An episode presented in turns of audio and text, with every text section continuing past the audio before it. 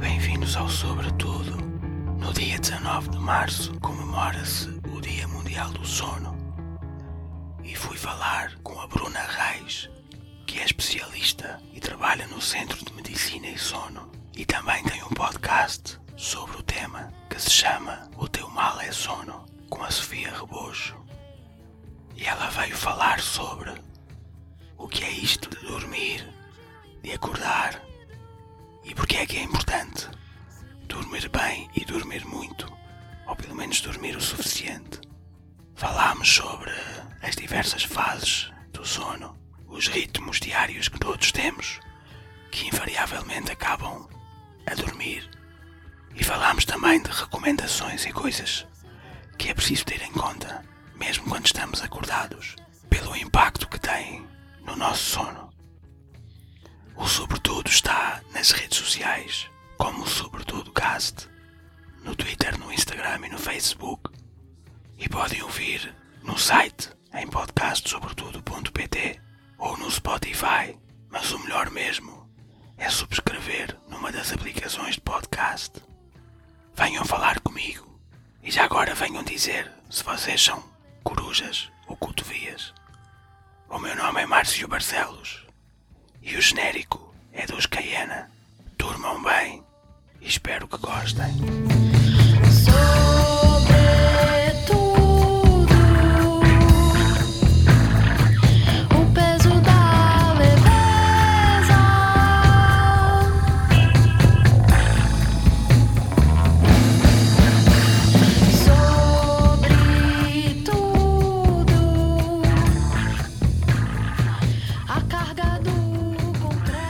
Olá Bruna, Bruna Reis. Vamos falar sobre sono. Tu és especialista do sono, se é algo que se pode dizer. Trabalhas no centro do sono.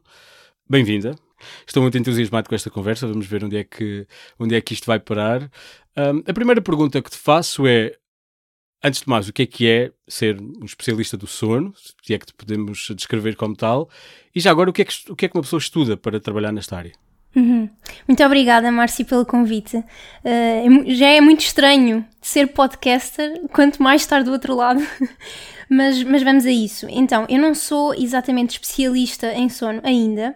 Uh, eu trabalho há cerca de 3 anos num, centro de, de medicina do sono, um, no mais. uh, prestigiado e reconhecido em Portugal e por isso tenho uma dose muito uh, grande, levei assim uma formação muito pesada e, e- e concentrada de, de medicina do sono. Um, mas o que, o que nós estudamos, uh, eu sou técnica superior diagnóstica e terapêutica, portanto não sou médica, não sou enfermeira. As pessoas acham que ainda só existem essas duas categorias na área da saúde. Não, eu sou técnica, sou cardiopneumologista e é essa, e é essa a licenciatura que, que existe. Um, e depois trabalho especificamente na área do sono.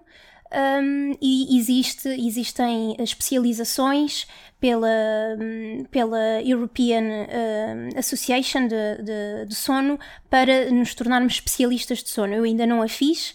A Sofia, que faz o podcast comigo, eh, já, já a fez, tem mais 10, mais 10 anos de experiência que eu. Ah, mas pronto, mas estará para breve. Boa, boa. Já agora eu ia abordar isso. Tu és também podcaster num podcast chamado O Teu Mal é Sono, com a Sofia Rebocho, não é? Sim, sim, exatamente. Somos Queres falar-nos um colegas de trabalho. Uhum.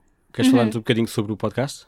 Sim, então, eu e a Sofia somos colegas de trabalho, eh, foi ela que me formou, tudo o que sei sobre sono eh, foi ela que, que me ensinou e hum, pronto, nós trabalhamos no laboratório de sono e o que fazemos são os exames e depois a análise de- dos exames eh, que fazemos. E hum, passamos muitas horas ao computador eh, e passamos muito desse tempo também a ouvir podcasts. A Sofia adora, eu também, e está cada uma com os seus fones a, a ouvir podcasts e a estadiar os exames.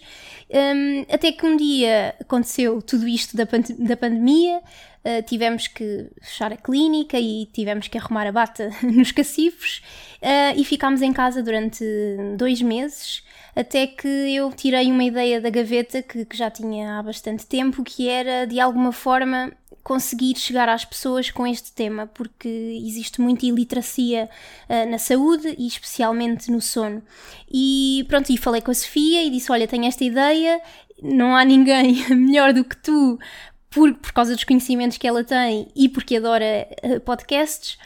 Um, e ela achou que pronto, que eu estava maluca, mas disse sim, sim, a achar que aquilo que nunca ia andar para a frente. Um, e pronto, e foi um bocadinho assim na tentativa de, de dar conhecimento às pessoas sobre o sono, um, porque há muito pouco e as pessoas aparentemente. Eu acho que as pessoas têm interesse, mas também não procuram ou não tentam saber, e foi na tentativa de aproximar a medicina do sono das pessoas para que elas conheçam mais sobre, sobre esta temática e que melhorem o sono e a vida, uh, no fundo, de uma maneira descontraída e acessível, mas com conteúdos uh, científicos, não é? Bom, e é também isso que este episódio do, do Sobretudo também quer uh, um bocadinho contribuir. portanto, bem-vinda, é um, é um prazer estar a falar contigo. Isto é um, eu acho que isto é um, um tema perfeito para o Sobretudo, porque toda a gente dorme. e por acaso vou começar por aí todos os seres vivos precisam de dormir? Sim, sim. Um, 100%? Em, em termos, quer dizer, ainda existem algumas espécies que nós temos algumas dúvidas de que o sono seja exatamente como é o sono dos humanos. Um, mas são muito poucas. A grande maioria dos seres vivos dorme ou tem um comportamento que nós chamamos, chamamos de sono-like, portanto, alguma coisa parecida com o sono, não quer dizer que seja exatamente da mesma maneira, com a mesma duração ou na mesma quantidade que os humanos, mas a grande maioria das espécies tem uh, sono, portanto dorme. Portanto é um assunto que toda a gente experiencia e que tem alguma coisa a dizer ou, ou alguma coisa sobre a sua experiência a, relatar. Portanto sim, eu acho que é um tema assim muito uh, bom de se falar porque toda a gente tem alguma coisa a dizer. Sim. E, e a ideia também é, é, sobretudo, é falar de, de coisas que são familiares, mas não, que não são necessariamente compreendidas, e o sono é um, é um excelente exemplo. Ainda, ainda falando um bocadinho da biologia, eu presumo que não seja esta a tua área de, de especialidade, mas fazes ideia ou sabes sequer em, em termos de conhecimento quando é que o sono surgiu na evolução das espécies? Bem, eu, assim, eu acho que existe sono desde que existem espécies e desde okay. que existe o ser humano. Portanto, o sono é de, de, dos, dos, comportamentos mais antigos que nós possamos eh, imaginar. Um, existe desde o início dos tempos, pelo menos que nós saibamos. Um, e, e, essa, e essa também é uma contradição, porque existe desde sempre e nós ainda continuamos sem saber tanta coisa sobre ele. É pois. É um assunto ainda muito em investigação, há muita coisa que não se sabe, há muitas hipóteses no ar um, e, e isso também talvez tenha sido a causa do nosso desinteresse, porque a ciência ainda tem algumas lacunas nesta área, não conseguimos explicar ainda bem uh, algumas coisas, porque é que efetivamente temos que dormir, e as pessoas acabaram por, ah, então se não, se não me conseguem explicar porquê, pronto, eu não tenho interesse, não é? Cada vez, eh, cada vez menos, porque nos últimos, nos últimos anos eh, a investigação tem havido um boost de investigação e, e, cada vez mais se percebe que o sono tem múltiplas funções e todas elas muito importantes para o nosso bem-estar, mas ainda há muita coisa para investigar. Mas sim, o sono é uma coisa evolucionária que nos acompanha desde sempre. E até há uma frase muito, um, muito conhecida na área do sono que é: se o sono não tem efetivamente uma função vital. Uh, deve ter sido o, o maior erro da, da, da, da evolução. evolução.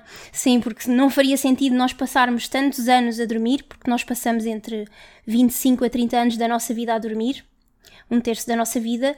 Não faria sentido nós gastarmos tanto tempo nisto se isto efetivamente não tivesse uma grande importância, não é? Nós e todas as espécies, lá está. Exato, Portanto, é, sim. tem de ser essencial.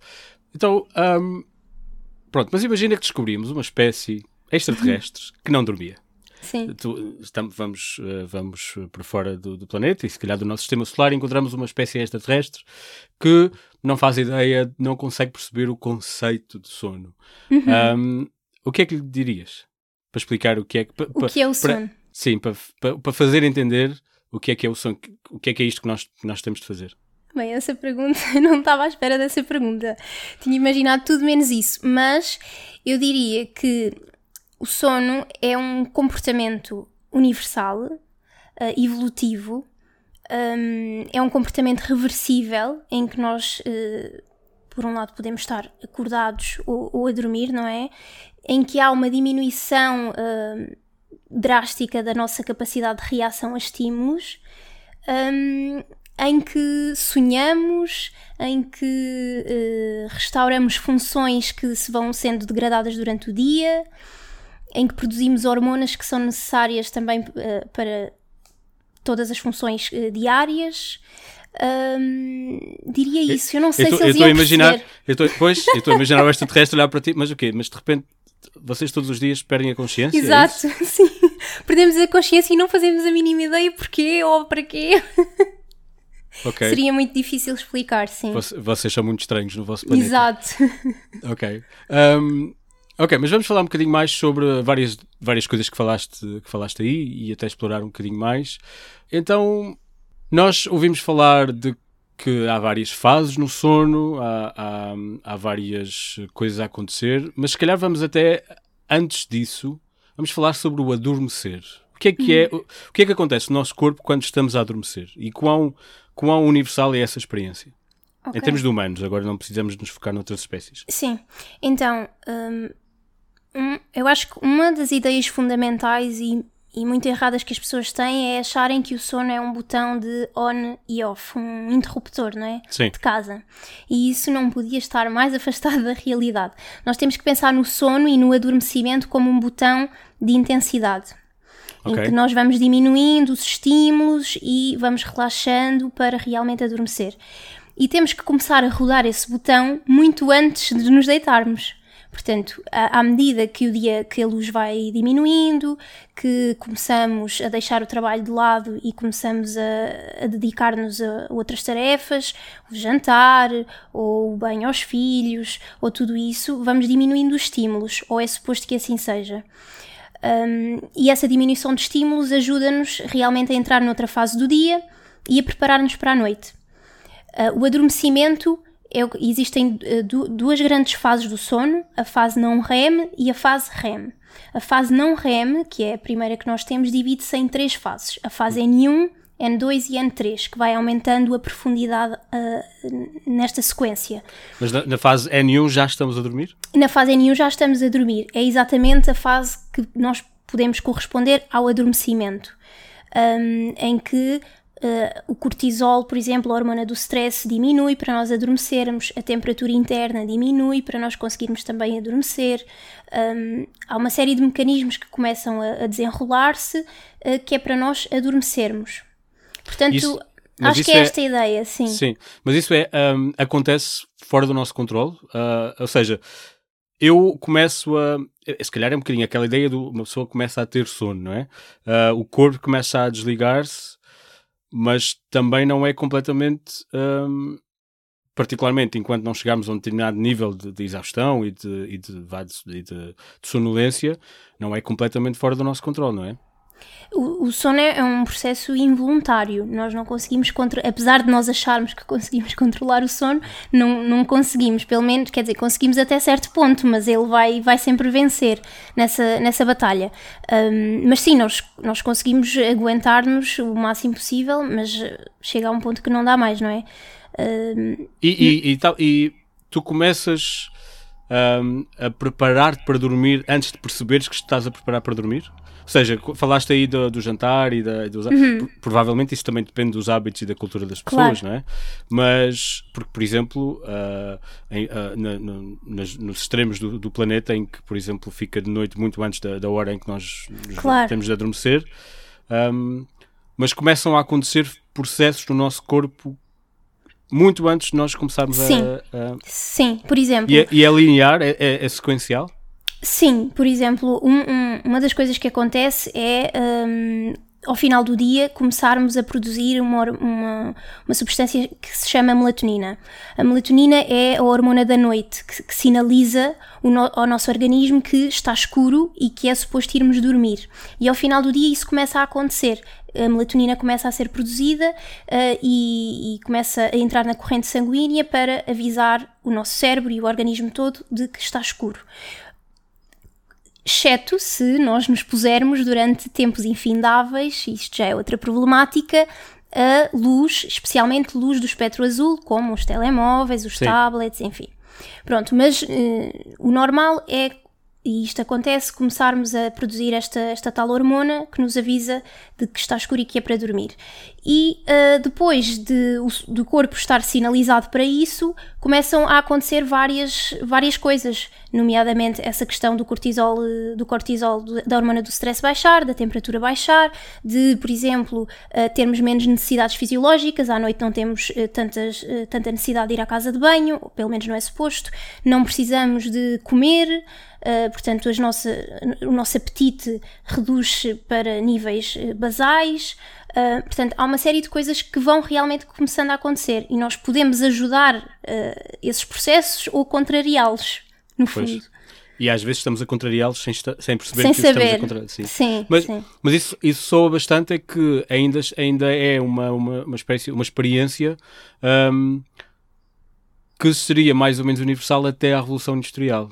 Pois, e é, Ah. e é. Uma das, uma das grandes hum, reviravoltas aqui foi efetivamente, uh, foi efetivamente isso, isso que falaste e, a- e a descoberta da luz, não é? Hum, elétrica, que deixámos de nos deitar à hora que, que, que anoitecia, começámos a prolongar uh, as nossas noites uh, para, com trabalho, por exemplo, ou, ou com estudo.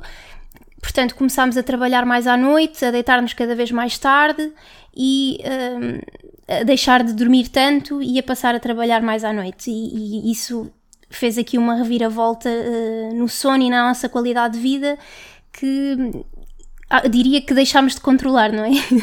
Entramos aqui numa roda viva, sim.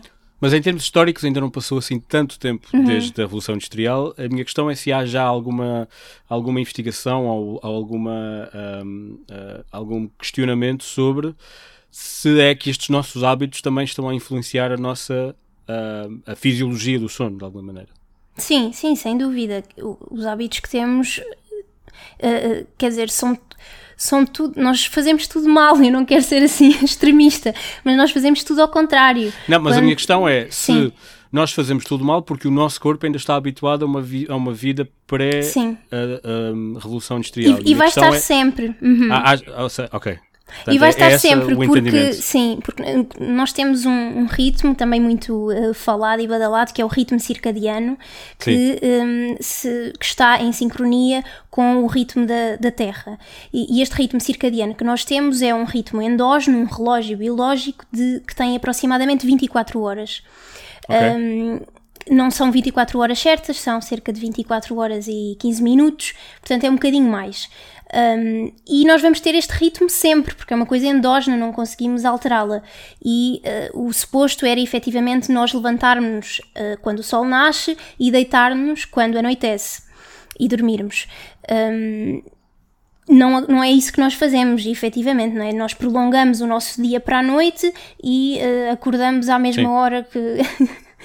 Portanto, estamos a privar-nos cronicamente de sono e, e- e isso efetivamente está a afetar eh, o sono e a, e a provocar todos os distúrbios de sono que, que, que há, a saúde mental, enfim, uma série de temáticas grandes e problemáticas, sim. Já vamos falar desses problemas e, de possíveis soluções, eventualmente, mas Uhum. só, só mais uma questão que eu nem tinha aqui preparado, mas tu falaste aí dos ritmos circad- circadianos, que realmente é um, é um termo que, que, que- que surge muito nesta conversa do sono. Sim. Mas tu, quando dizes que é um ciclo de 24 horas, não tem só a ver com o sono, então.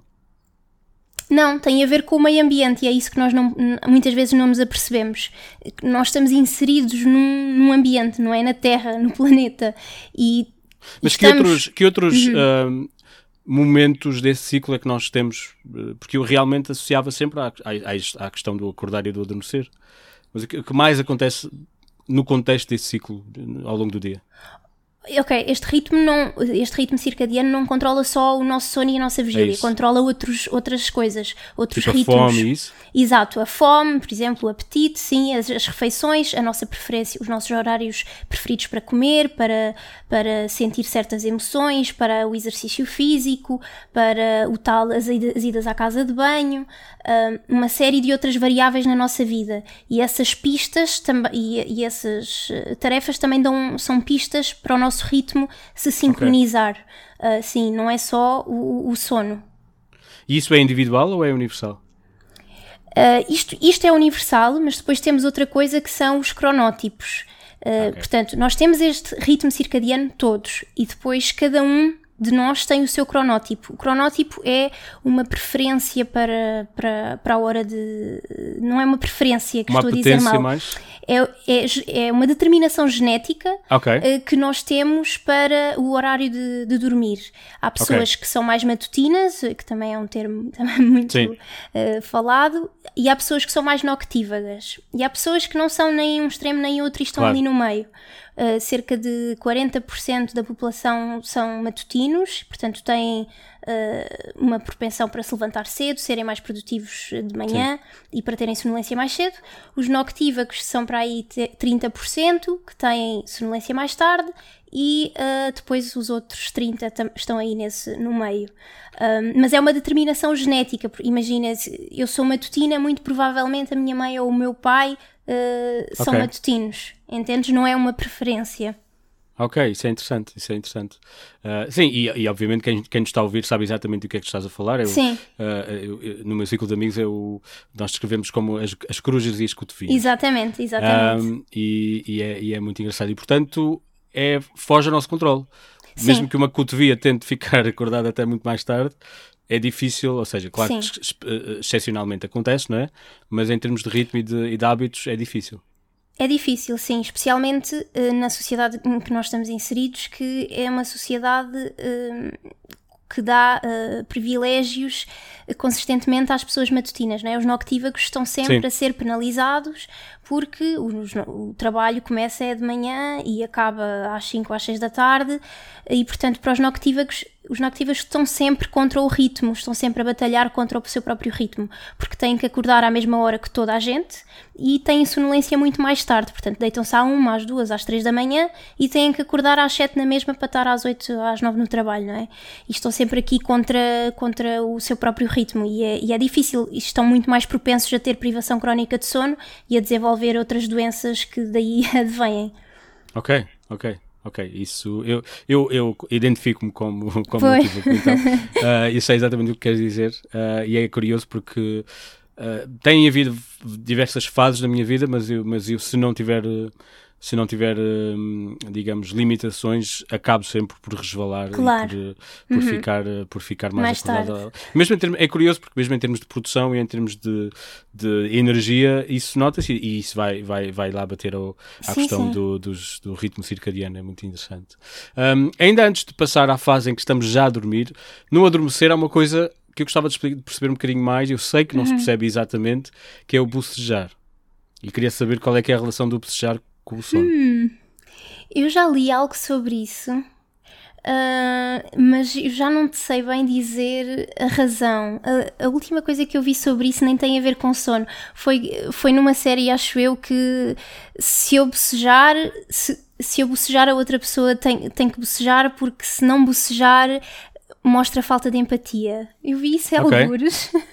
Sim, mas, mas isso quer dizer que não é inerente à, à- à conversa e ao, e ao trabalho sobre o sono olhar para isso?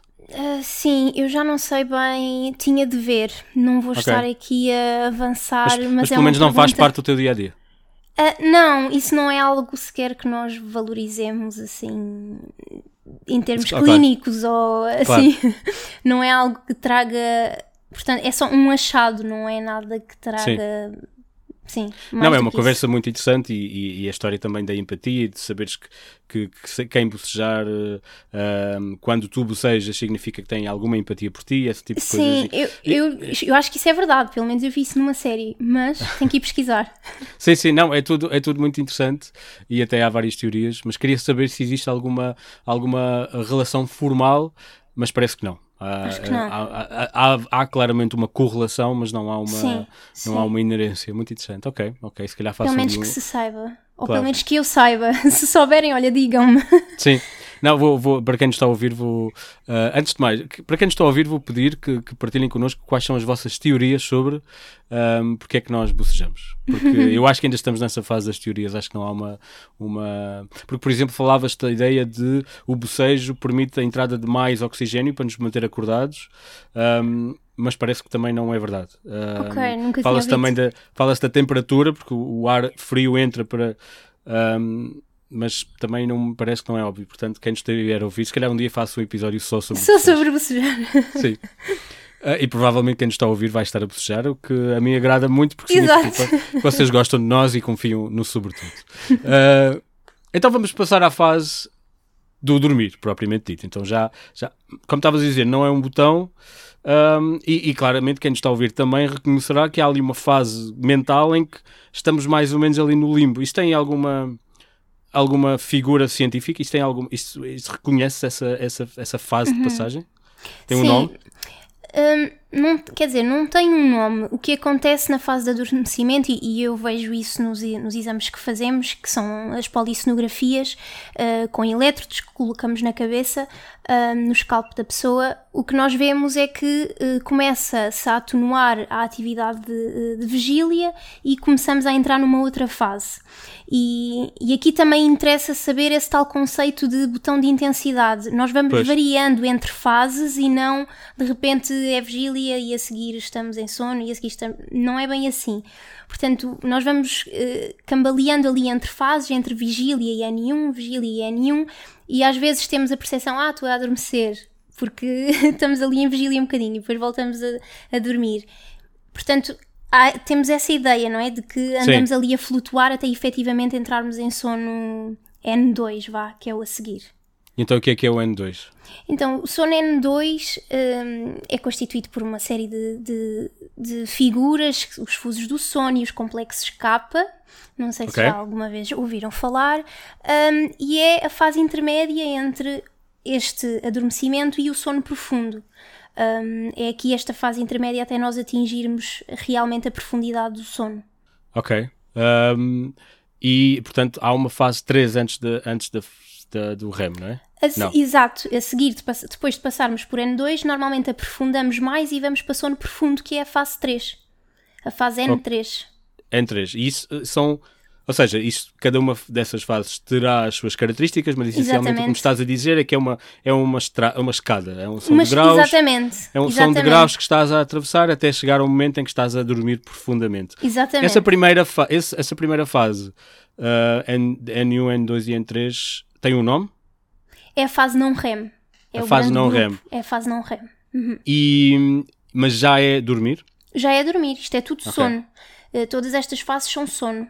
Têm Ok. diferentes características, como estavas a dizer, ah, mas é tudo sono e tem, cada um tem as suas funções e elementos específicos que se calhar não interessa muito especificar porque é demasiado complexo, mas é isto, é mesmo uma escada, um botão de intensidade que nós nos vamos deixando levar até aprofundarmos efetivamente o sono, sim. Porque aqui a celebridade nas fases do sono é o REM, é aquilo Sim. que toda a gente fala.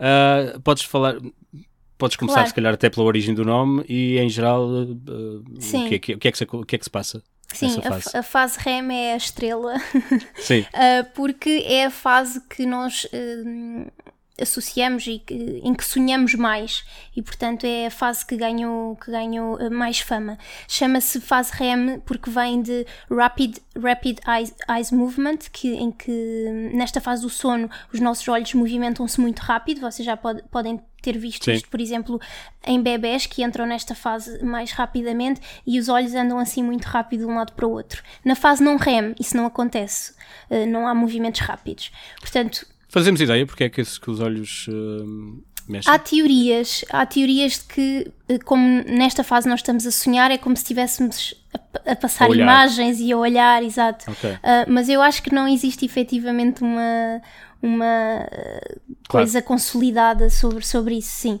Até, Pronto, até conseguirmos ver o que a pessoa está a sonhar, não vamos conseguir perceber exatamente Sim. o que é que se passa, não é? Sim, ainda nem sequer sabemos muito bem porque é que sonhamos ou Sim. todas as, Claro, as claro que eu já vou falar, já vou perguntar Claro. sobre isso, mas ah, Pronto, e a fase REM eh, é a fase em que nós sonhamos mais, eh, tem uma atividade eh, mais parecida com a vigília, em que nós eh, sonhamos, temos algumas regiões do cérebro mais ativas do que outras, temos, por exemplo, regiões do cérebro relacionadas com as emoções mais ativas, regiões relacionadas com a parte visual mais ativas, e depois temos, por exemplo, outras regiões inativas, como é a região do, do córtex pré-frontal, que é esta zona aqui da testa, vá, um, que é responsável pelo raciocínio lógico e essa parte está completamente desligada Ah, e por isso ok. é que e confere essa bizarria aos sonhos, porque a parte lógica e de raciocínio não tem atividade.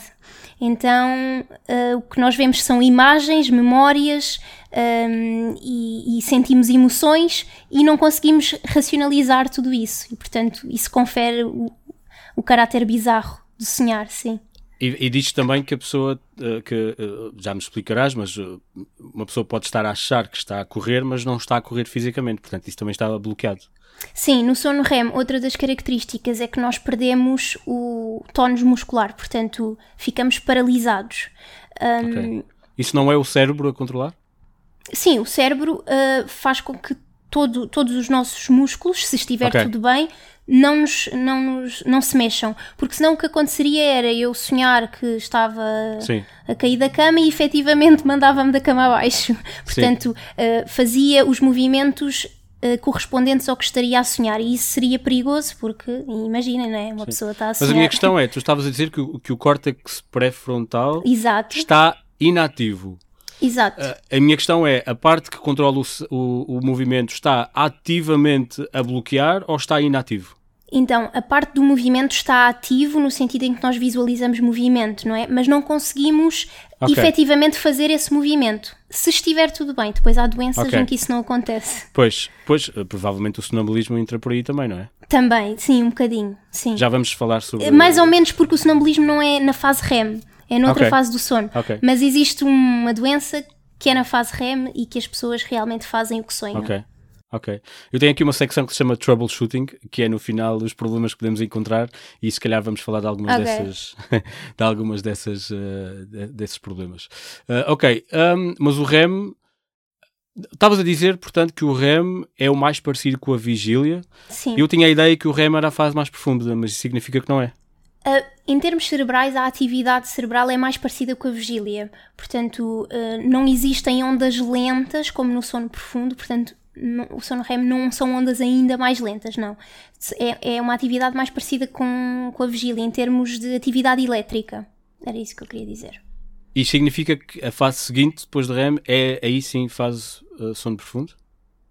Não, sono profundo é antes do REM. Ok. O sono REM é uma coisa completamente eh, Ah, ok. diferente. um, e que a atividade é mais parecida com a vigília. Sim. Então, mas desculpa, Sim. O, o sono profundo é o terceiro degrau daquela, Exatamente. daquela escada que nós estávamos a descer na fase 1. Exatamente. ah, ok. Exatamente. Ok, ok, ok. E é aí que descansamos mais? Ou, ou- E é aí ou que- descansamos mais? Ou, Sim, quer dizer, mais ou menos. ou é tudo Eh, importante, se calhar? É tudo importante, sim, é isso que, que eu quero salvaguardar. É tudo importante e cada fase tem, tem funções, desempenha funções e muitas delas que nós ainda nem sabemos. Mas o sono profundo, por exemplo, eh, tem uma função que é eliminar toxinas e resíduos metabólicos que nós vamos acumulando ao longo do dia. Isso é muito importante porque nós à medida que as horas vão passando e que nós estamos acordados, vamos acumulando toxinas e coisas que não interessam e que precisam de ser removidas. E se nós não dermos eh, tempo e, e- e oportunidade para o sono remover essas toxinas, o que vai acontecer é que elas se vão acumular e isso vai ter consequências. E depois, por exemplo, o sono REM já tem funções mais relacionadas com, com o que se pensa com a, com a capacidade de eh, consolidar eh, emoções num sentido de. disso- como é que eu de dizer?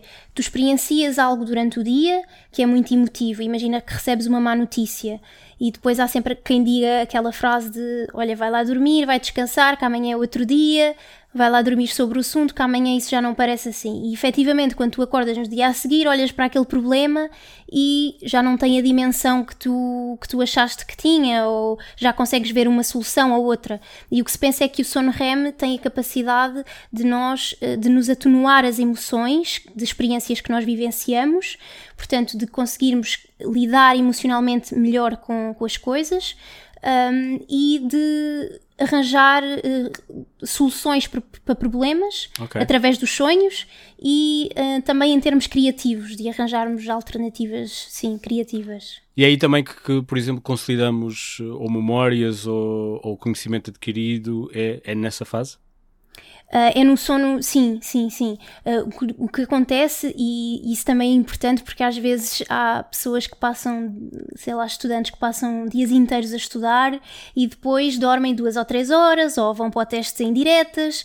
Ah, E isso não faz ah, sentido nenhum ah, em, em termos da medicina do sono, porque o que acontece no sono é que nós, ah, ao longo do dia, vamos experienciando e recebendo informação e essa informação fica armazenada eh, numa estrutura chamada hipocampo, que em- é como se fosse um armazém temporário em que Ok. nós guardamos essa informação. E é durante o sono que vamos transferir essa informação para um hum, cofre, vá, em que transformamos essas memórias em memórias de longo prazo. Sim. Portanto, se nós não dormirmos, essa informação vai se dissipar porque não foi transferida efetivamente para, o lugar, para um lugar seguro em que se torne uma memória consolidada e de longo prazo. E isso acontece durante a fase REM? Eh, Durante eh, o sono profundo. Ok, ok. São mesmo, eh, são mesmo eh, valências diferentes para as sim, diferentes fases. sim, sim, Muito sim. interessante, muito interessante. Mas, então, mas antes de, de continuarmos, eh, se é durante a fase REM que sonhamos mais ativamente, parece-me que foi isso que tu Uhum. Sim. disseste, ahm, qual é que é o? Tu disseste já que não é claro ou não é, pelo menos, conclusivo ahm, eh, o entendimento sobre porque é que sonhamos, mas existem algumas eh, apostas, existe alguma investigação nesse, nessa, nesse tema? Sim, hum, sim, ainda está muito por, por descobrir, mas uh, o que se pensa é que os sonhos desempenhem aqui quase que uma realidade virtual ou uma experiência, hum, experiências que nós temos que misturam memórias com criatividade, com uh, informações e experiências que nós, que nós tivemos e misturam tudo numa amálgama e uh, funcionam quase como para nós experienciarmos uma realidade virtual que nos possa ser útil no futuro se efetivamente aquele cenário nos eh, acontecer. Por exemplo, termos alternativas e soluções para problemas. Uh, uma das funções que se pensa é essa. E depois há outra que, que é a capacidade também de nós uh, atenuarmos as emoções muito vívidas que, que vivemos durante o dia. Portanto, tem aqui um papel na saúde mental e na saúde emocional. Uh, tentar atenuar essas emoções e que nós consigamos ter maior inteligência emocional para lidar com elas no dia a seguir. Um papel muito ne- nessa parte emotiva, sim. Ok. Parece, quase que parece que, que o que estás a descrever é que, é que os sonhos são um bocadinho o, o, o protetor da ecrã daquilo que está a acontecer no, no, no, no- na fase, lá dentro, em que, eles- em que as coisas estão a ser eh, tratadas e, e, e- e sim, e é, muito, é muito interessante. Sim. yeah. Mas imagino que nunca se vá perceber exatamente porque é tão complexo e tão estranho. É tão, é, mais uma vez, é tão universal, mas é tão complexo. Sim, é, muito, penso- é muito complexo, mas eu acho que um dia vamos saber efetivamente Sim, claro, porque é claro, que sonhamos, mas, eh, mas sim, é, é demasiado complexo. sim, Mas, é- eh, interessante por isso, claro. Claro, claro, é fascinante, é fascinante. Ahm, e depois da fase REM, o que é que acontece? Ah, existe mais alguma ou já começamos a acordar? Uh, depois da fase REM, normalmente completamos um ciclo de sono. Nós fazemos ciclos de sono, os adultos, cerca de 90 minutos, Ok. e normalmente numa noite inteira fazemos entre 3 a ciclos de sono, uh, se estiver tudo, tudo bem. Normalmente depois do REM há um despertar que um, nós provavelmente nem nos vamos lembrar dele na manhã seguinte e voltamos um, a iniciar um novo ciclo de sono, sim. É isso que ah, existe uma série de aplicações que, que, que oferecem o serviço de te acordar ahm, à volta do- de uma hora em particular, mas eh, dizem que identificam a fase em que tu acabas o teu ciclo de sono.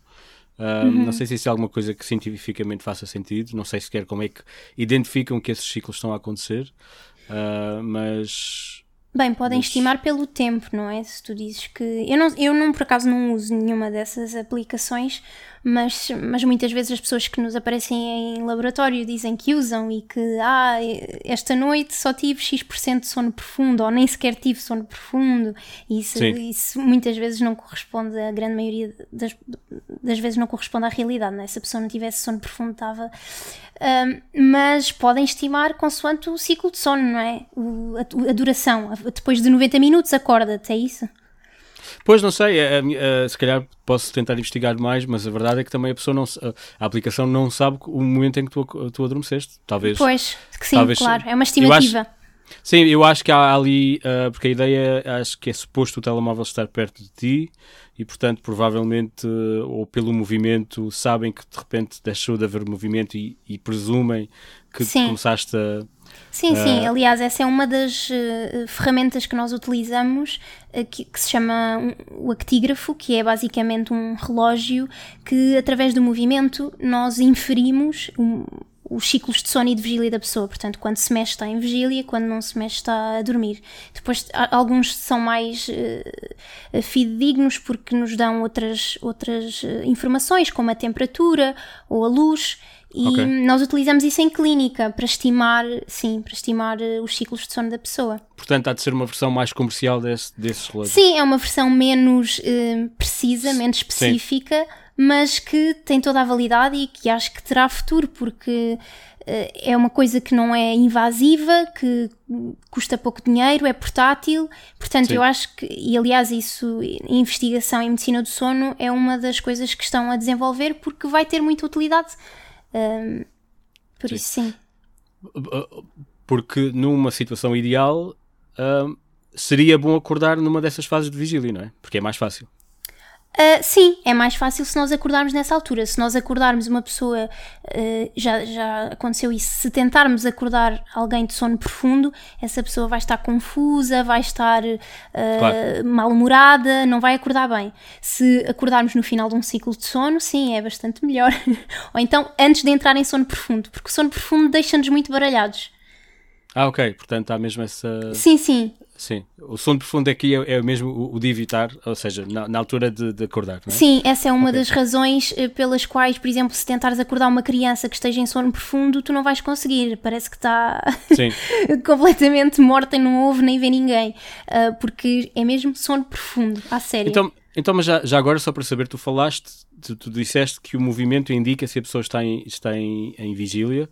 Ahm, para quem partilha uma cama ou partilha uma casa, se uma pessoa se mexer, significa que está numa na fase de vigília, à partida, a não ser que esteja a ter um terror. Não, pode, pode, Não, pode não, não, ser. ok. Não, a pessoa pode estar a dormir e, e mexer-se, sim. Ok, ok, ok. Por isso é Só que para- estas coisas não são tão fiáveis quanto, Ok. quanto isso. Ou, por exemplo, aqueles dispositivos que, que gravam o ressonar. Às vezes gravam o ressonar, mas é do parceiro, ou do cão, ou... Ok, então acordamos.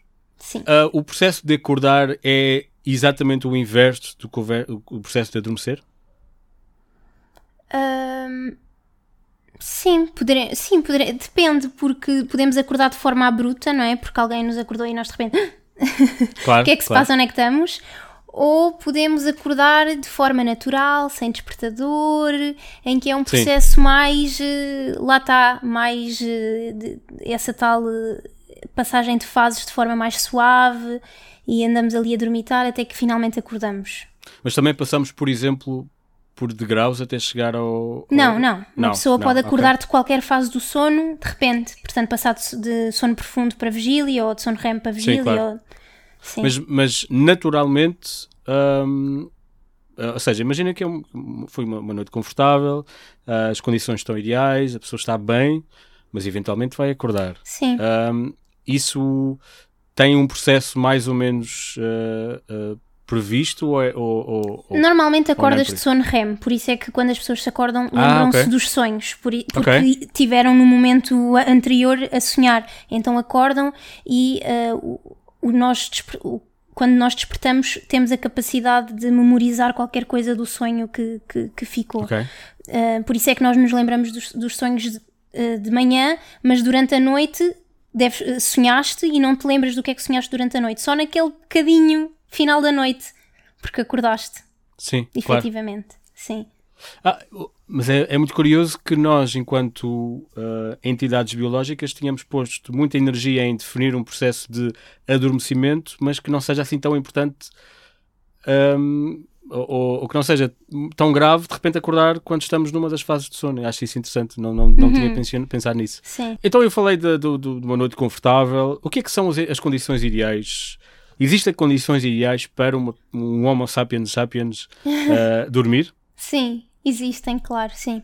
Hum, então, eu diria que, e isto acho que poucas pessoas fazem, que é Ok. ter um quarto como se fosse hum, um- sei lá, um, a igreja do sono, vá.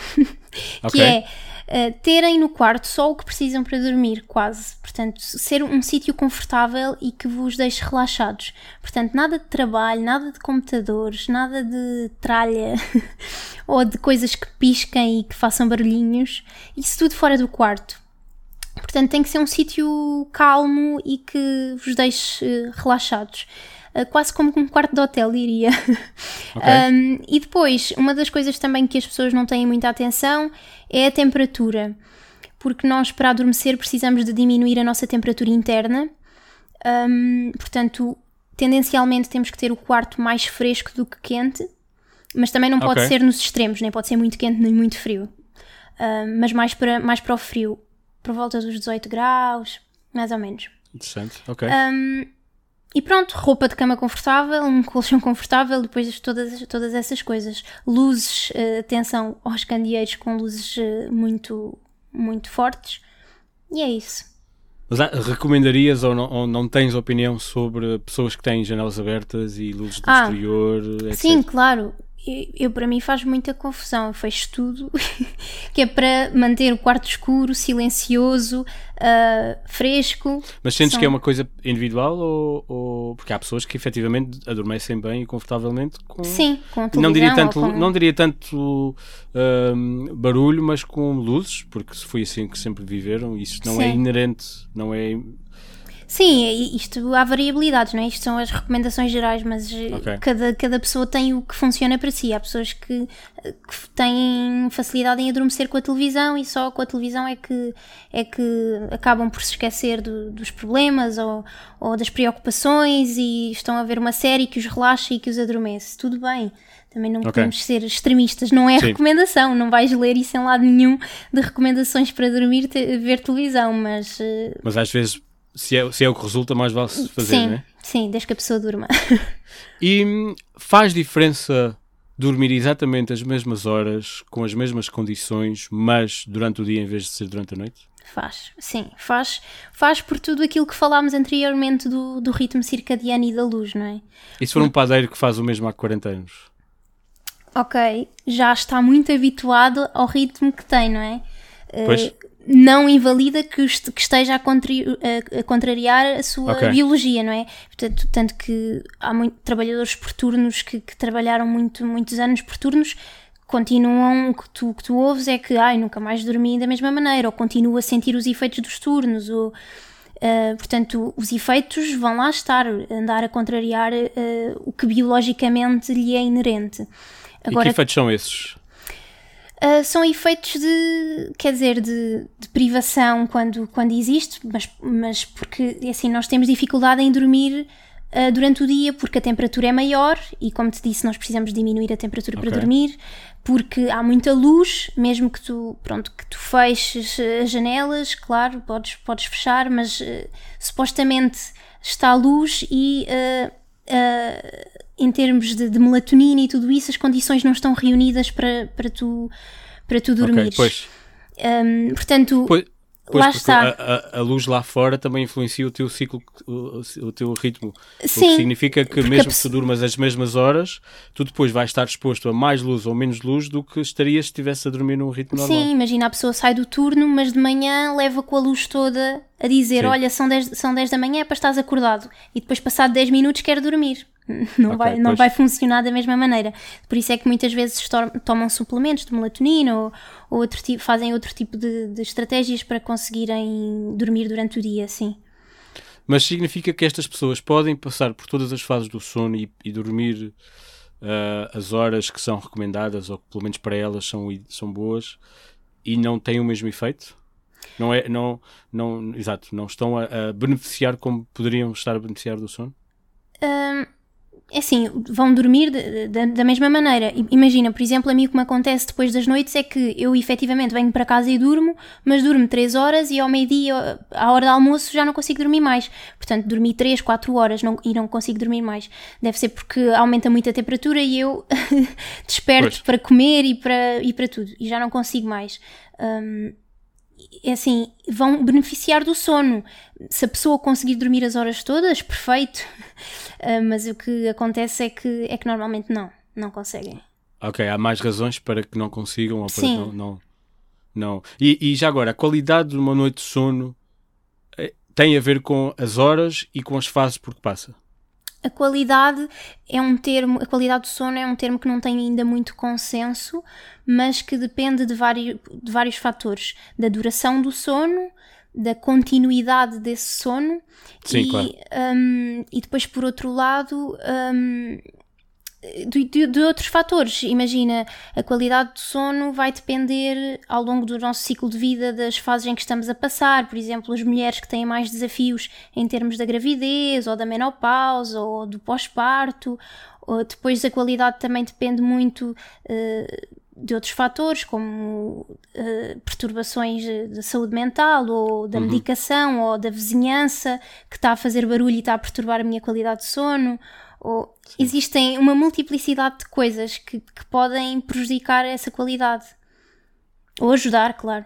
Sim. Ah, idealmente, presumo que a qualidade do sono tenha a ver com o efeito que o sono faz na pessoa. O problema é que não é sempre fácil de medir esse efeito, Sim. particularmente que, no dia a dia, não é? Sim, o que, o que norma- normalmente nós dizemos às pessoas para conseguirem ter percepção da qualidade do sono que têm é quando acordam se efetivamente se sentem preparados para começar o dia e que sentem que o sono foi reparador.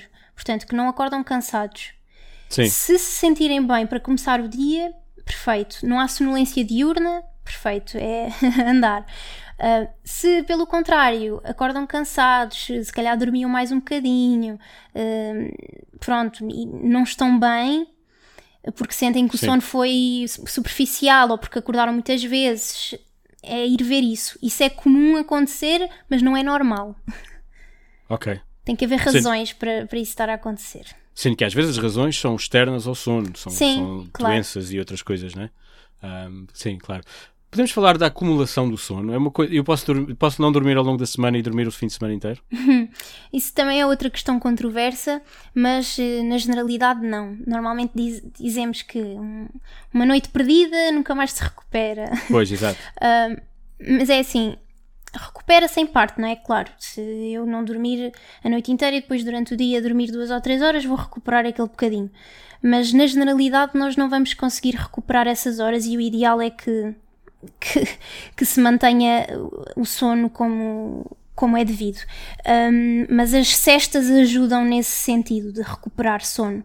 Ahm, Normalmente, sim, normalmente recomendam-se cestas até 20 minutos, porque depois desses 20 minutos vamos entrar em sono profundo e depois vamos acordar piores e mais rabugentos.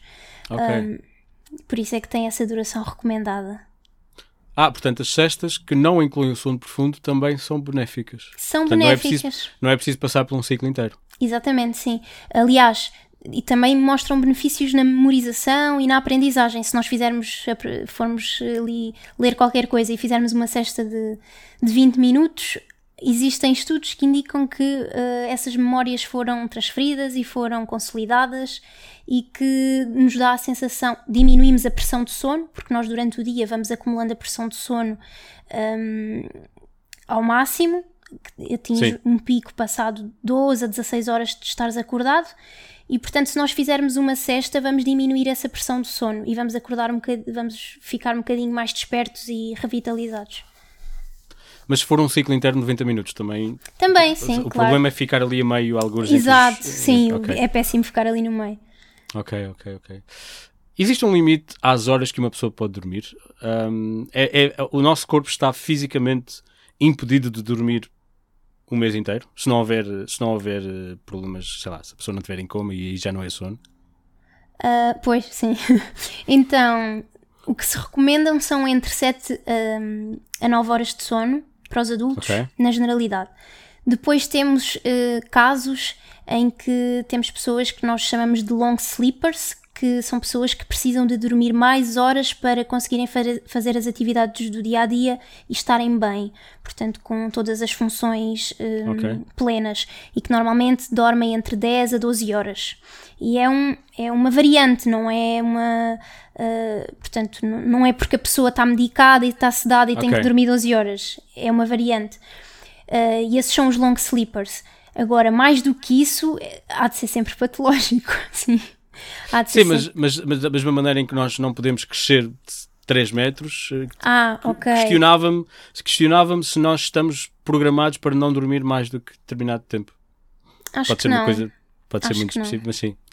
Ahm, Mas e, sim, já agora, a pergunta.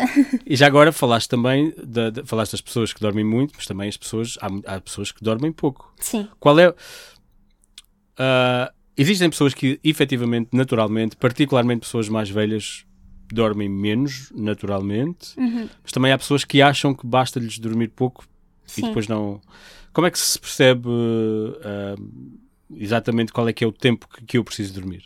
Então, percebe-se hum, de uma forma muito, muito fácil, que é nas férias ou imagina num fim de semana eh, prolongado em que não tens que pôr despertador. Vais para a cama, dormes e acordas naturalmente. Esse número de horas, em princípio, passado dois ou três dias, não é de fazeres isto, de acordares naturalmente, o número de horas que dormiste, em princípio, será o teu número de horas, porque o corpo está a despertar-te naturalmente. Hum, e portanto, Mas nas porquê passado, porquê passado alguns dias e não na primeira noite? Porque na primeira noite ainda podes ter o efeito de estares privado de sono e se calhar vais dormir. eh, Ok. Estás privado de sono da semana, não é? E se calhar vais dormir mais um bocadinho. E se calhar não é efetivamente esse o número. Estás é a compensar. Portanto, passado dois ou três dias de andares ali a dormir o, o natural e do teu corpo de despertar naturalmente, tu consegues perceber: olha, é com as 8 horas que eu me sinto bem e que eu desperto naturalmente. E depois aquilo até começa a ser quase que me- mecânico, não é? Sim. tens sonolência àquela hora, acordas à outra, tens sonolência àquela hora, acordas à outra, sempre assim. Pronto. Ah, e essa é a recomendação que nós fazemos e convém as pessoas terem conhecimento efetivo de- do seu número de horas de sono, não é? Para saberem com o que é que podem funcionar. Ahm, depois temos o que estavas a falar de, dos short sleepers, que são pessoas que dormem ah, menos de 6 horas, mas que efetivamente, dormindo menos de 6 horas, estão capazes de fazer as coisas do dia a dia, tal como eu, só com as 8 horas e meia, estou capaz de, capaz de fazer o meu trabalho e enfim. Ah, portanto, não têm sonolência, não têm cansaço, dormem menos de 6 horas e está tudo ok. Mas são muito poucas as pessoas Ok. que, con- que conseguem fazer isto. Ah, e depois há as pessoas que dormem menos de 6 horas porque querem, não é? Porque se privam de sono, porque, por, por opção. Ah, Sim. isso vai ter consequências e não são não, como disse, são muito poucas as pessoas que, que são short sleepers, portanto, em princípio é privação. E, e, e aquelas pessoas que se calhar gostam, sei lá, dormem menos horas e depois dormem uma cesta. Há pessoas que, sei lá, lembram do Kramer no Seinfeld dizer que dormia cestas de 20, de 20 em 20 minutos ah, ou 20 minutos de não sei quantas horas. Essas, estas variações têm, têm, fazem sentido ou, ou nós somos mais ou menos ahm, obrigados a, a- a- a ouvir o nosso corpo e a, e a dormir de, de modo mais ou menos tradicional? Eu, eu acho que sim, que ouvir o nosso corpo é, é a melhor ferramenta que nós, que nós temos, não é? Um, o so- norm- assim, antigamente o sono era polifásico, isto é, íamos dormindo aos bochechos, não é? Tínhamos o primeiro Pois. sono e depois o segundo e depois o terceiro e enfim. Ou, por exemplo, os espanhóis que ainda hoje mantêm a tradição de fazer cestas. Um, portanto, há aqui também muitos fatores culturais e, de, e depois depende da vida da pessoa. Um, se a pessoa se sentir bem a fazer cestas, tudo bem. Agora, privar-se de sono um, porque sim, Sim. e não ouvir o corpo, acho que não, não faz sentido. Há diferença entre pouco sono e mau sono? Ah, ah, sim, exato. A minha pergunta é essa. Sim. Se há, se há diferença entre dormir pouco ou até dormir muito, mas ter dormido mal?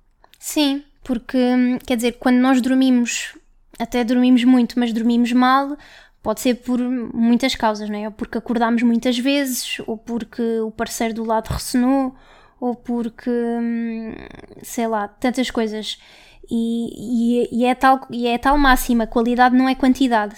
E nós, pronto, quando fazemos estudos do sono, av- avaliamos sempre isso, não é? A quantidade de sono e a qualidade, que é o que, que se traduz na, na polissonografia por eficiência do sono. Portanto, de 0 a 100%, em que 0 é uma qualidade péssima e 100% a máxima qualidade de sono, hum, quanta, quanta percentagem de, de qualidade é que, a pessoa, é que a pessoa tem. Portanto, sim, há diferenças e as pessoas têm que, que discernir essas diferenças no seu sono. Se estão a dormir o suficiente e com a qualidade de vida. Ok, e isso lá está. E como estavas a dizer, isso vê-se também no dia a dia e do modo Sim. como a pessoa ou está cansada ou, ou- ou tem sonolência. Ahm, sim. Vamos então, se calhar, falar sobre. Já estamos na reta final. Também não queremos adorme- fazer adormecer as pessoas que nos ouvem. Ahm, vamos falar sobre alguns dos problemas mais comuns. E se calhar podemos começar pela insónia, que é, um- é se calhar um problema mais, mais simbólico de, de quem não consegue dormir. Sim, a insónia é dos distúrbios de sono mais comuns. hum, é o mais. Temos assim dois ou três mais comuns. Temos a insónia nas mulheres, especialmente, e depois temos a apneia do sono nos homens. Hum, A insónia é um distúrbio do sono que nos, que, que nos eh, aparece muito em clínica eh, e que tem, eh, que é também ela muito complexa porque depende de, de vários fatores. Pode, uma pessoa pode ter, e nós temos sempre este cuidado, que é nós podemos ter uma insónia um dia, mas isso não significa que eu agora sofra de insónias, não é? Sim, Ou, sim. pronto, hum, uma das coisas que as pessoas têm que perceber é que o nosso sono vai variando ao longo da vida, tal como e é afetado por tudo o que nós vivenciamos, ou porque recebo muito boa notícia e estou elétrica e não consigo dormir, ou porque recebo uma má notícia e estou triste e tenho que dormir mais horas, portanto o sono vai variando. Uh, para- e a insónia tem critérios muito específicos. É preciso a pessoa ter insónia mais de três vezes por semana durante mais de três meses e isso ter impacto no Ok. dia a dia. Portanto, são critérios muito específicos. Mas sim, é um distúrbio muito comum que, que afeta, infelizmente, muita gente e que nós depois também temos que distinguir de é efetivamente insónia ou é a pessoa que, por exemplo, tem o que nós chamamos de um atraso de fase que está, portanto, o ritmo circadiano está mais deslocado para a frente e só tem sonolência mais tarde. Se calhar não é uma insónia inicial, é só porque a pessoa tem tendência para dormir mais tarde. Portanto, há aqui muitas coisas que as pessoas dizem que é insónia e se calhar não é, não é? Ou porque estão ao telemóvel até altas horas, não dormem porque não conseguem dormir, ou é porque estão a bloquear hum, a melatonina e por isso não conseguem dormir. Hum, sim. sim. é um E, tema. eh, ou seja, ah, o que me estás a dizer é que a insónia é, uma- é um problema crónico, não é um, não é um problema de. crónico ou pelo menos de longo, de longo, de longo Sim, termo, não é uma coisa. Sim, para, para ser, ser diagnosticado. diagnosticado, sim, tem que ser uma coisa realmente com, com peso né, nisto que, que te estava a dizer. E depois ainda temos também a insónia relacionada depois com distúrbios da saúde mental, como Sim. a ansiedade ou a depressão. A depressão eh, nem tanto, mas a ansiedade sim, eh, é mais eh, ou, ou ataques de pânico.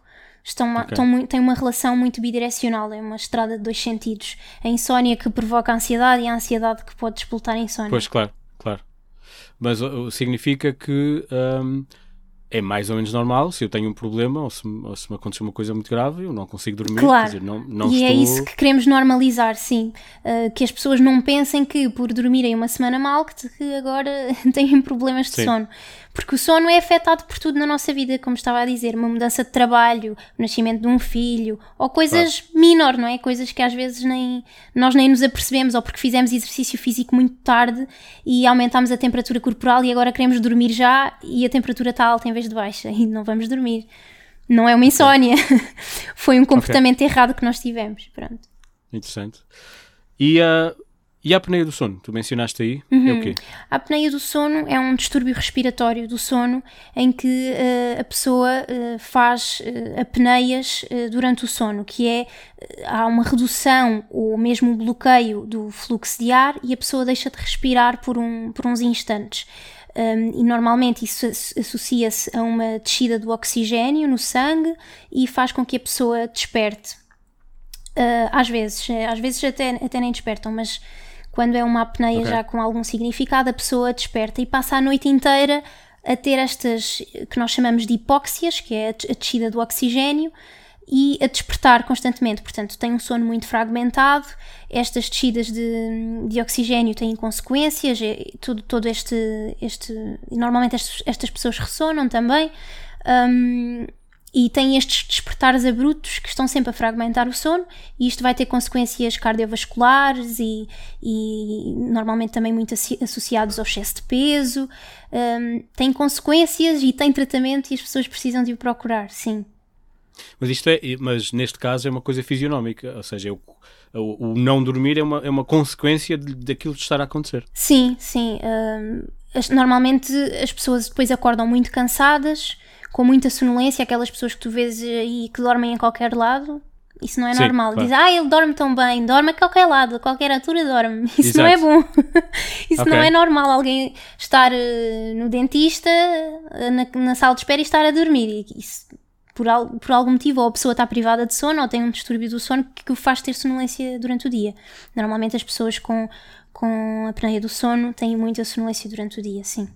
Ah, isso faz, faz, faz sentido. Mas agora, falhou-me aqui uma, já não me lembro Sim. hum, ah, se, se, se explicaste qual é que é então a razão da, da, da insónia Uhum. quando não tem uma origem externa ao sono, ou seja, quando não é por outras razões. Sim, pronto, a insónia pode ser efetivamente por essas, por essas razões externas, por fatores ansiogénicos, por exemplo, mas também pode ser uma insónia hum, primária, não é? Que, que nós muitas vezes não ah, sabemos porque é, que, porque é que acontece.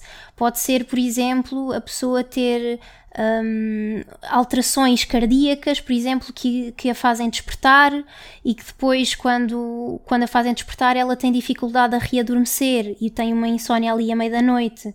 Ah, ou pode ser porque tem outra patologia qualquer que, que lhe está a provocar insónia, por exemplo, ter movimentos das pernas que a fazem despertar e depois ela tem a insónia, não consegue readormecer. Ou até porque vai à casa de banho e depois não consegue readormecer. Ou porque acorda mais cedo no final da noite, também há insónias no final da noite. Ah, Um, ok. Porque acorda mais cedo e às 5 da manhã já não dorme. Ok. Disseste que, haviam três, ah, que havia três principais ah, distúrbios. Qual é o terceiro? Ah, é a síndrome das pernas inquietas, que nós Ah, ok. também, também recebemos muito, que é ao final do dia a pessoa começa a sentir eh, um formigueiro, um mal-estar nas, nas pernas e tem que as mexer. Só alivia esta sensação desagradável se as mexer. Muitas vezes a pessoa deita-se e está sempre a mexer as pernas. E eh, também existe concomitantemente outra entidade que são os movimentos periódicos das pernas, que muitas vezes a pessoa passa a noite inteira a dar pontapés. que, sei- Ah, ok. que é outra coisa e que também tem tratamento, que é um distúrbio do sono. Mas isso é, é, são- é um problema de circulação? É assim Ah, mais... não, eh, são, são, é, mesmo é mesmo um distúrbio do sono em que há ativação ah, da região motora, em que a pessoa passa a noite inteira ah, a ser ativada, as pernas são ativadas e isto vai fragmentando o sono também, tal como a apneia, vai fragmentando o sono e a pessoa acorda cansada, com a sensação de que não dormiu. Ok. Tudo isso. Já estamos mesmo, na- mesmo quase a acabar, mas agora falaste aí de pernas. O que é que se passa quando temos aquele espasmo, quando estamos a tentar adormecer? Sim. O que é que se passa aí? Um, isso é normal, é, uma, é um, também um achado que nós não sabemos muito bem o significado. São o que nós chamamos de mioclonias, assim como se fossem umas coisas eh, fásicas e rápidas e que nós despertamos eh, com isso muitas vezes, mas não tem significado patológico, portanto não... Não, para além de incomodar o parceiro, não é? Muitas vezes, Sim. e de nós nos assustarmos, não tem significado, não sabemos porque é que serve. E o sonambulismo? O sonambulismo é uma patologia muito comum nas crianças que normalmente desaparece com a idade e que hum, algumas pessoas têm maior propensão do que outras e que é ali um estado intermédio entre a, entre, eh, a pessoa está em sono profundo e algum fator que a acorda, por exemplo, um bater de porta ou algum ruído que, por exemplo, eh, a desperta e ela fica ali num estado intermédio entre sono e vigília. E, portanto, está vigílio o suficiente ah, para se levantar e para fazer abrir e fechar gavetas ou lavar a louça, mas está a dormir e não tem consciência do que é que está a fazer. É um Então, mas quem, de onde é que vem essa. Quem, é que decide que a pessoa vai lavar a louça? Onde é que, onde é, que é tomada essa decisão? Uh, depois, depois depende do que é que a pessoa faz, não é? Depende de que regiões cerebrais são ativas e nós não sabemos muito, muito sobre porque é que a pessoa faz isto ou não faz aquilo. Um, mas depende de, de que região é ativada. Por exemplo, se for ativada a região da fala, a pessoa fala durante a noite. Ou se for regi- Ok. ativada a região uh, de, de motor, a pessoa anda e caminha e sai de casa. Tem Ok. um, um bocadinho a ver com isso, sim. Interessante. Então, isso é mais ou menos o oposto da paralisia do sono? Hum, nem- é outra entidade, é outra coisa. A paralisia Então, do é sono hum, não tem assim um significado tão eh, patológico quanto isso, portanto. Pode acontecer, é uma coisa muito comum, pode acontecer a qualquer um de nós e isso acontecer um ou dois episódios não é nada de preocupante. E é quando nós acordamos de sono REM, portanto aqui é noutra fase, nós acordamos de sono REM e estamos paralisados, porque em sono REM uma das características Exato. é nós não termos tónus muscular. E, Como portanto, falámos por causa dos, dos sonhos. exato. Exatamente. Portanto, o nosso cérebro acorda e nós não nos conseguimos mexer. E, portanto, é um pânico. As pessoas ficam muito assustadas e, normalmente, isso também se associa hum, a alucinações, Sim. hum, que muitas vezes ainda tornam tudo isto mais assustador, porque começa- começam normalmente a alucinar com presenças ou monstros ou figuras opressoras e a pessoa tem falta de ar, não se consegue mexer, não consegue gritar e é muito assustador aquilo. Há ali um desfazamento entre o cérebro Claro. e o corpo. Claro, claro. A cabeça, o, o, o cérebro acorda, mas o corpo ainda não Sim. está. Pronto, mas portanto o ideal é tentar, claro que não é sempre possível, não é lembrar-se deste episódio sobretudo, Exato. lembrar-se, porque a pessoa está consciente, é possível controlar minimamente, Sim, não, não é, não está é? consciente, sim. O- e o problema é esse, o que assusta é isso. Pois, exato, exato, exato. Hum, para acabar, tu tens algum recurso, algumas, alguns recursos que possas recomendar às pessoas, ou em geral algumas dicas ou recomendações, ou achas que as pessoas eh, devem diagnosticar as suas próprias eh, hábitos para se conhecerem melhor? Eh, quando digo diagnosticar, Sim. refiro a conhecer melhor. Sim. Hum, coisas gerais para as pessoas terem em mente a mensagem que queiras deixar para quem nos está a ouvir, só mesmo para acabar e para, para, Claro. para fechar a conversa. Ah, então, eu acho que as pessoas têm que ter consciência de que, hum, que não sabem, mas, portanto, que ninguém sabe. Nós não sabemos sobre sono porque os, nos- os nossos pais não, se não nos ensinaram, mas eles.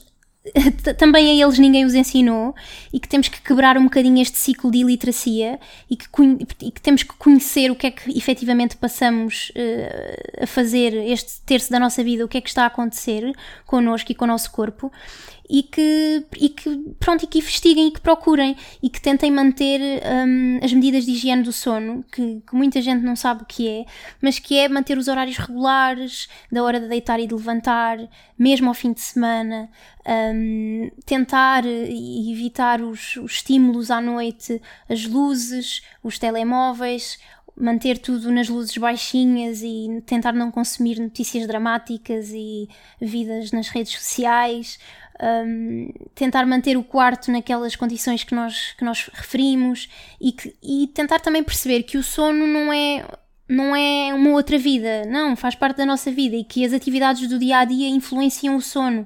Portanto, fazer exercício físico, ter uma alimentação adequada, as relações que temos com os outros, tudo isso influencia o sono. Hum, pronto, e recursos, eu diria que o meu podcast, claro. Exato, era isso que eu ia perguntar. Sou suspeita, mas existem vários livros também hum, acessíveis, como uh, Porque Dormimos, por exemplo, do Matthew Walker, ou, ou há outros uh, uh, também disponíveis que, que até não são assim uh, direcionados para cientificamente para para, para profissionais que pode ser, podem ser. hum, Ah, estou-me a lembrar de outro que é Os Três Irmãos que Nunca Dormiam, que também é muito giro. São casos clínicos, mas eh, também é muito giro. Hum, E é, e é de quem? e é do. Deixa-me ver. Eu posso procurar, não te preocupes. Ah, tu tens aí, claro. Gil, Um, Giuseppe Plasi. ok, eu procuro. A Bruna simplesmente virou-se para trás e tem ali uma Plasi. biblioteca com livros Exato. ah, e, e, leu, e leu o nome do autor. Ok. Sim, também gostei muito desse. Pronto, e há assim uma série de recursos, há muitos vídeos também na internet, na Associação Americana do Sono. Mas ver na- vídeos antes de ir dormir, não é? Não é, não é... Exato, não, ver vídeos Durante durante, o dia. ver vídeos Durante durante, o o dia e depois ir para a cama dormir, sim. Muito bem. Onde é que se encontra o teu podcast? Já Então- agora, que se chama O Teu Mal é Sono, não é? Sim, o podcast chama-se O Teu Mal é Sono, encontram todo- em todas as plataformas de podcast, no, no iTunes, no Google Podcasts, no Anchor, no Spotify. Ah, e depois temos uma página de Instagram que se chama também O Teu Mal é Sono, onde vamos publicando os episódios e algumas informações adicionais, vamos tentando manter assim uma coisa dinâmica para realmente conseguir aliciar as pessoas para esta temática e ajudá-las de alguma maneira, uh, fazer com que elas conheçam mais sobre o tema. E quando é que uma pessoa deve ir a um centro do sono?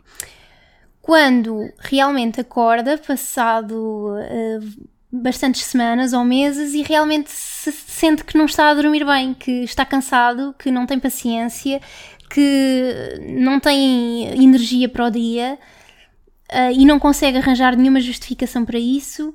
Portanto, procurem um centro de medicina de sono, consultas de sono. Existem vários especialistas que, que trabalham nesta área, neurologistas, pneumologistas, psiquiatras, portanto, há uma panóplia de, de profissionais aptos para vos ajudar. Depois há outros sinais, não é? O ressonar, que nós também tanto normalizamos e que não é assim tão, tão normal, ou Ok. os- esses pontapés durante a noite inteira, ou, por exemplo, o- o- a fragmentação do sono, sentir que o sono é leve, sonhar muito também pode, pode fazer com que nós fiquemos cansados, acordar com a sensação de cansaço, Uh, ter muita sonolência durante o dia. Há muitos sinais. Uh, tentem olhar para vocês e, e para o vosso sono e tentar perceber se precisam de ajuda, sim. Muito obrigado. Bruna, foi um prazer. Obrigada Eh, eu. Eu já, já hoje vou dormir muito mais descansado. Eh, Espero que sim. espero que quem, quem nos ouça também, que também passe por isso. Ahm, vou, vou adicionar os dados tanto do podcast como dos recursos. Vou recomendar mais uma vez que as pessoas subscrevam o vosso podcast, já agora teu e da Sofia Rebocho. Sim. Ahm, e, e queria agradecer teres, teres estado aqui. Muito obrigada eu e a Sofia também agradece, claro, Márcio, pela oportunidade e pronto, espero ter ajudado uh, nesta Ajudaste temática. certeza. E obrigada. Obrigadíssimo. Bom, e bom trabalho já. Obrigada.